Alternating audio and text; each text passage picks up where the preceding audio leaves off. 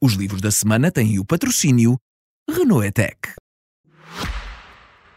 Está na altura dos livros e esta semana eu trago um livrinho curto, uma espécie de monografia sobre uma praça de Lisboa que tem sido, ao longo dos tempos, vítima de sucessivas intervenções, muitas delas lamentáveis.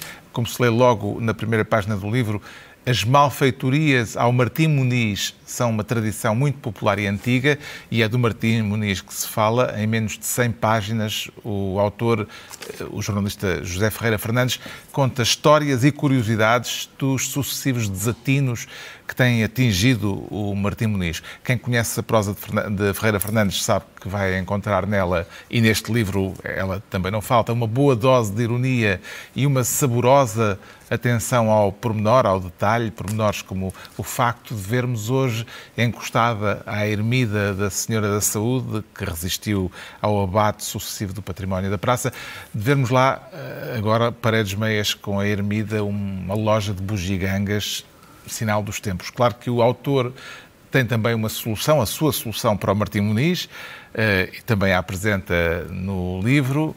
Eh, a loja de bugigangas não cabe nessa solução, mas o melhor é deixar alguma, alguma coisa, alguma ponta do véu por levantar, alguma coisa por dizer. Não vou revelar a solução de Ferreira Fernandes para o Martim Muniz, eh, para que ela possa vir a ser desvendada por quem se interessar por este livrinho que se lê num ápice. Martim Muniz, como o Desentalar e Passar a Admirar, de José Ferreira Fernandes, edição da Fundação Francisco Manuel dos Santos. O João Miguel Tavares traz uh, memórias familiares de Gabriel Garcia Marques. Exatamente. Para quem gosta muito de séries da HBO e de fichas técnicas, de filmes, filmes e de episódios, já teria Há talvez. Os... Sim, mas quem, quem gosta disso e quem gosta de cinema já teria reparado neste nome de Rodrigo Garcia porque uhum. ele é realizador de alguns de, de, episódios dos Sete Palmos Terra e dos Separantes e hoje em dia de longas metragens. Portanto, ele é realizador de cinema e com uma característica, é filho de Gabriel Garcia Marques. Ele agora decidiu homenagear o pai e a mãe, ambos falecidos, neste pequeno livro, que basicamente é um livro de, das suas memórias de Gabriel Garcia Marques, sobretudo do pai e também da sua despedida em 2014, quando ele morreu. Chama-se Gabo e Mercedes. O Pedro Mexia traz cinema português no feminino. Sim, é um livro que tinha saído na eh, Inglaterra, de Mariana Lise e Hilary Owen, realizadoras portuguesas.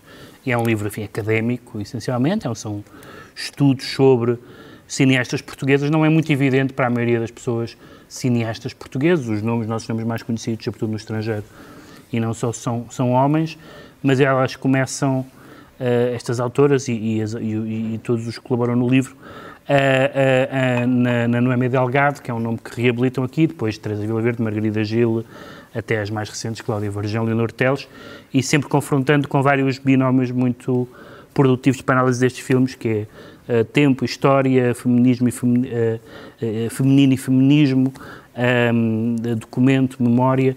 É um livro muito muito estimulante e que mesmo os, mesmo os cinéfilos consideram que não viram boa parte destes filmes e isto, isto querer dizer alguma coisa. O Ricardo Araújo Pereira propõe memórias Sim, um livro de um tempo recente.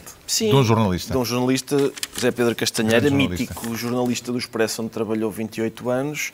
Isto chama-se, isto é muito giro, chama-se Os Últimos do Estado Novo. Parece que falta uma palavra no título. Os últimos, os últimos quê? quê? Os últimos tudo. É o último diretor do Tarrafal, os últimos presos políticos, o último governo da ditadura, uh, o último uh, presidente da, da União Nacional, que na altura já tinha outro nome. Uh, e, portanto, é isso. É, é, é um retrato do fim de um regime, do, fim de um tempo. Sim.